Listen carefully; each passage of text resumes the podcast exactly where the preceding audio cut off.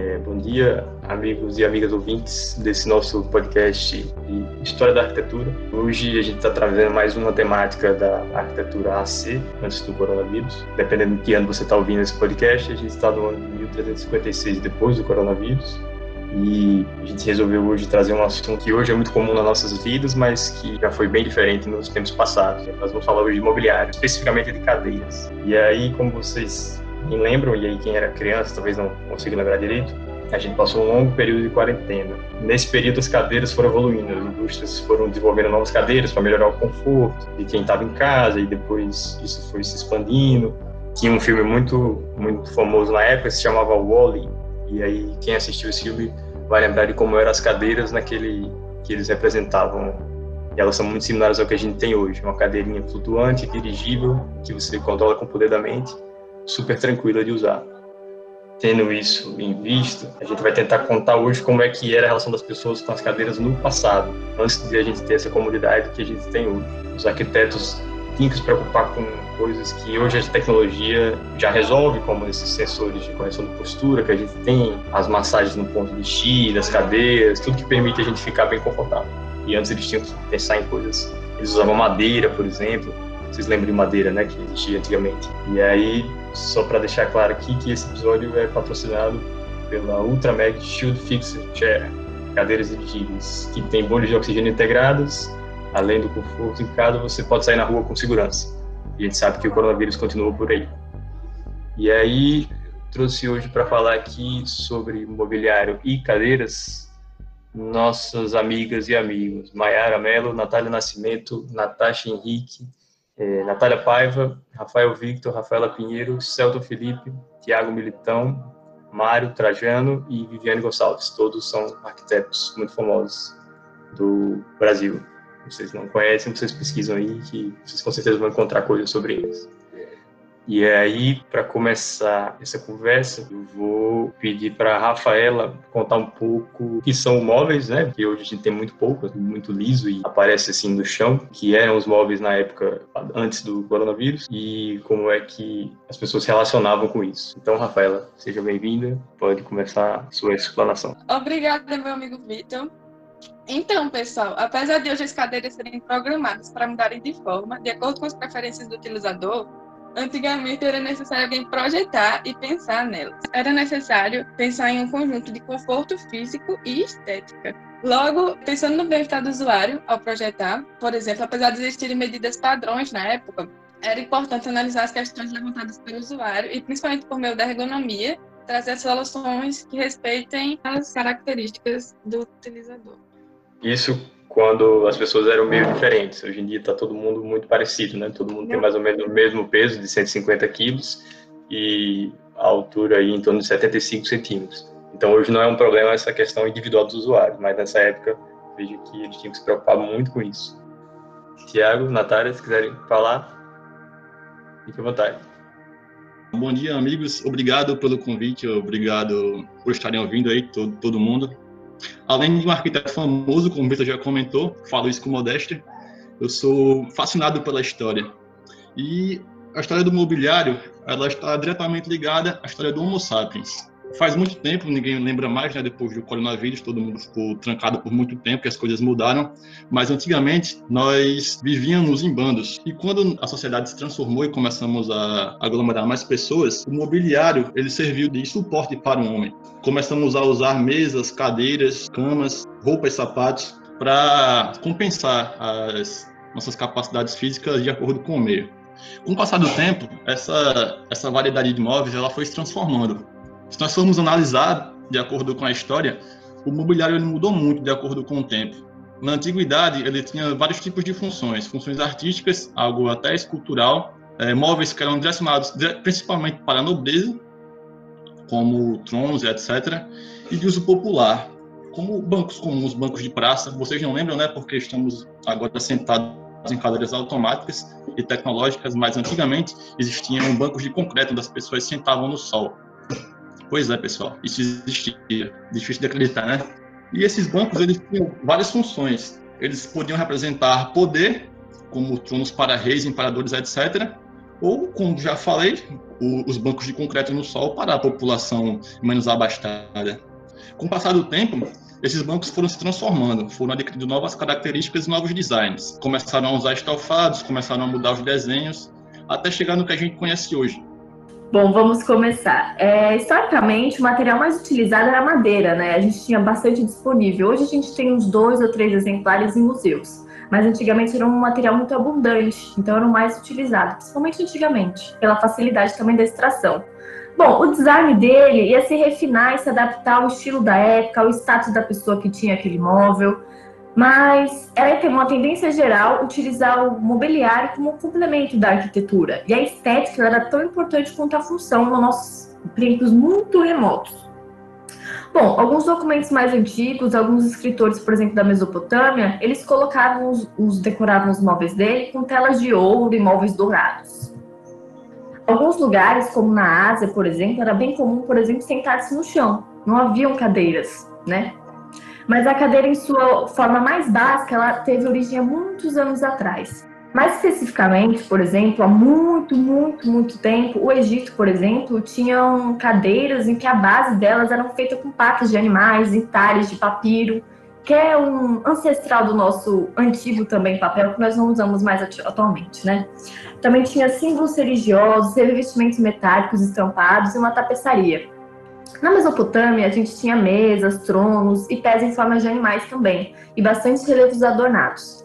Os gregos, com jarros pintados, caixas funerárias e outras esculturas em relevo, tronos de mármore riquíssimos, coloridos, que hoje nós temos tecnologia suficiente para saber que não eram brancos como nossos não tão recentes assim, né, conterrâneos achavam. Já os romanos, eles eram bastante baseados no, nos gregos e tinham uma utilização mais de bronze, de mármore, desenhos mais complexos e uma ornamentação maior na cadeira deles. Bom, o de Creta já é uma coisa muito mais rústica, né, se a gente for comparar com nossas cadeiras automáticas de hoje, uma coisa de cerâmica, de concreto, bem artesanal e produtiva mesmo pela mão. A gente não, não é como as de hoje em dia, né? Bom, a partir daí foi se acendendo o conforto, foram a cadeira era um motivo de não todas as pessoas tinham, só as classes mais abastadas possuíam, né? É, boa parte da mobília europeia antiga era formada por painéis sólidos de madeira, como eu disse, era um material bastante recorrente na época. É, e no século XVIII surgiu o banco com encosto, que é uma cadeira sem braços também, porque até então a cadeira, por definição, ela tinha que ter braços. Também começou a se inserir outro um tipo de madeira especial, que era um mogno tropical, e os estofados começaram a ser mais recorrentes e as cadeiras começaram a ser maiores para acomodar os vestidos longos das nossas antigas mulheres, né? Que utilizavam vestidos muito longos para o status social da época. Ok, muito bom. É, depois dessa contextualização, para a gente entender bem nos tempos mais remotos da nossa existência o que era o que era uma cadeira, né, para eles, a gente vai trazendo aqui agora para o que na época se chamava de modernismo, né? nos anos 1940, antes do coronavírus, mais ou menos. E aí eu vou chamar aqui agora a Natália, a outra Natália, não a Natália Paiva, para falar um pouquinho dessa, dessa era de cadeiras. Olá, pessoal. Obrigada pelo convite, estou muito honrada. Então, como o pessoal já vinha fazendo a contextualização, até o século XIX, a marcenaria permaneceu como a indústria de bens manufaturados. Só que com a Revolução Industrial, isso começou a mudar e a partir daí ficou bem nítido um ecletismo de estilos já no período moderno, dos estilos que vinham sendo trabalhados antigamente, né? Mas as cadeiras modernas também passaram por uma segunda fase, antes de chegar ao que o pessoal conhecia antes como pós-modernismo, como a, época pós-moderna. E o interessante é que nessa segunda fase, eles começaram a tomar como referência aviões, barcos, bicicletas a vapor. Não sei se vocês lembram desses objetos e da utilidade deles, mas se vocês derem uma pesquisada, vocês podem entender melhor do que, que a gente está falando. Vapor e é quando você esquentava não... a água com fogo e ele soltava uma fumacinha. Era bem, bem interessante. Exatamente. E não só nas suas formas, mas principalmente caminhando junto à função. E o que se tornou amplamente conhecido, principalmente nessa, nessas características de focar na função do, dos móveis, dos objetos, foi o design da escola de Bauhaus, que buscava formas e linhas mais simplificadas, definidas justamente pela função de cada objeto. E aí a gente é, conhece até hoje de nome assim, Le Corbusier, Frank Lloyd Wright, que eram bastante influentes até o fim, mais ou menos, da, da época pandêmica, e até hoje a gente consegue enxergar algumas influências deles é, na nossa arquitetura, dentro das limitações. E o período pós-moderno foi marcado principalmente por um casal chamado Charles e Ray Eames, que ficaram muito conhecidos também por suas cadeiras, principalmente a Eiffel, Eiffel Chair, utilizadas até o fim do período antes do coronavírus. Os ouvintes mais antigos vão estar lembrando desse móvel que era icônico para a época em toda casa, com a decoração mínima planejada, tinha uma cadeira dessa. Então, Você pode tentar descrever, Natália, como era essa cadeira? Ela tinha um encosto arredondado e o seu assento também era arredondado e seus pés geralmente eram de madeiras e ela se chamava Eiffel, provavelmente por se assemelhar à Torre Eiffel, as duas pernas, no caso, né? Tinha uma, um formato assemelhado com a Torre Eiffel, que ficava em Paris, naquela época. Então, eles foram os que marcaram esse movimento pós-modernista. Muito obrigado, Natália, pela sua participação. Deu para entender bem como é que foi a evolução dessas cadeiras malucas. E aí agora eu queria chamar a Mayara para ela explicar um pouco, na época que eles ainda desenvolviam novos materiais, que não era tudo feito de plasma e vapor cósmico. Como é que eles foram desenvolvendo novas funcionalidades para essas cadeiras? Por favor, Maia. Muito obrigada por ter me convidado para o programa de hoje. E como a gente viu com os novos movimentos do passar dos anos, sempre surgem novos materiais. E o surgimento de novos materiais é muito importante porque eles inspiram os designs. Foi o que aconteceu com a cadeira Pantone, que foi feita em 1960 por Pantone que ela foi feita de um plástico, porém tem que ter cuidado ao escolher os materiais. Nessa época, essa cadeira foi feita com plástico que não tinha uma resistência muito forte, e por isso a fabricação dela foi interrompida 12 anos depois.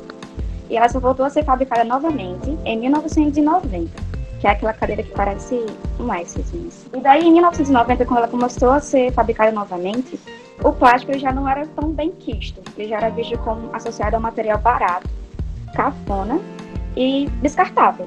Só que essa visão sobre o plástico, em 1994, mudou, quando foi construída a cadeira Lord U, feita pelo francês Philippe Starr. E por isso, o surgimento desses novos materiais e o estudo desses novos materiais é bastante importante, porque para chegarmos aonde nós chegamos, né, que hoje no Brasil nós temos móveis de alta tecnologia, virtuais, é preciso muito estudo e muita pesquisa. E nem sempre aqui no Brasil foi assim. E nossa amiga Viviana, acho que ela pode falar mais um pouco sobre como eram antigamente essas cadeiras. Bom dia a todos, obrigada Mayara. Vou continuar falando um pouco sobre como eram as coisas no Brasil antes do coronavírus, que até esse período é, tivemos um curto histórico comparado a outros países, mas também é, contamos com a contribuição de artistas estrangeiros e brasileiros, e eles trabalhavam muito com a exploração de elementos modernistas, artesanais e até experimentais, como o exemplo de Sérgio Rodrigues, que ele trabalhava querendo exaltar a cultura nacional e a indígena, e os irmãos Campana também, que trabalhavam com objetos sem valor e transformavam eles em objetos artísticos, como a cadeira favela, por exemplo que era é, feita de pedaços de madeira, pinos e tecas. Favela, para quem não lembra, era um amontoado de pequenas casas de alvenaria que se encontrava em 70% do território brasileiro naquela época. O Brasil realmente mostrando sempre sua imensa participação no, no contexto histórico. Falei, é. E aí eu até queria trazer aqui uma para encerrar nosso podcast uma pequena uma curiosidade. Se vocês, não sei se vocês lembram, na época que vocês faziam faculdade, existiam alguns bancos que as pessoas sentavam, parecido com o que o Tiago falou, que os escravos e as pessoas pobres sentavam na rua. E isso existia nas faculdades, pasmem. E aí eu queria saber se vocês lembram de algum desses bancos, na época que vocês estudavam por lá, como eles eram, se alguém lembra assim, consegue descrever algum para tentar estimular aí a imaginação dos nossos ouvintes. Eu lembro de um, uns que tinham de madeira, ficavam nos corredores de sala, eles eram muito baixos, então as pessoas até ficavam, pareciam quase deitadas quando sentavam neles. E aí eles eram feitos de vários pedaços de madeira justapostos, assim, um ao lado do outro, colocados com pregos de metal, coisa bem, bem medieval mesmo. E aí as pessoas ficavam lá sentadas numa, numa coisa que eles usavam antigamente, os computadores. E eles sentavam com os computadores nesses bancos para fazer a atividade de última hora, que não tinham feito até o dia anterior. Era bem interessante. Você lembra de algum outro tipo de banco? É até interessante lembrar como a gente ainda pegou essa época, não foi? De usar o computador, etc., ficar sentado em banco. Eu lembro de um, sim, um banco de concreto, ficava no sol, muito baixo. Horrível de sentar. Não sinto falta. Comparado com o que a gente tem hoje, um banco super tecnológico que me atende de todos os tipos, eu não sinto falta, mas eu lembro que era horrível. Eu lembro de um produzido à mão pelos alunos, uma coisa assim, bem diferente do que a gente teve outro dia, feito de Adobe, né? As pessoas naquela época tinham um acesso maior à terra, ao meio ambiente, conseguiram fazer, uma coisa que a gente tem diferente de hoje em dia. Bastante interessante, as pessoas podiam sentar juntos naquele banco, né? Hoje em dia a gente não tem tanta aglomeração ainda assim, mesmo depois do coronavírus, né? Tivemos essa mania de ficar mais restringidos em nós mesmos. Mas era bastante interessante. É, muito doido. Bom, Queria agradecer a audiência de vocês que ficaram até aqui nos acompanhando. Agradecer a presença de todos. Um abraço e até o próximo episódio. Deem um tchau aí, pessoal, coletivo. Tchau. Tchau. tchau. Este episódio foi apresentado por Vitor Spinelli e contou com a participação de Mário Vinícius, Mayara Mello, Natália Medeiros, Natália Paiva, Natasha Chiviontek, Rafaela Pinheiro, Celton Felipe, Tiago Militão e Viviane Gonçalves. E foi editado por Rafael Victor.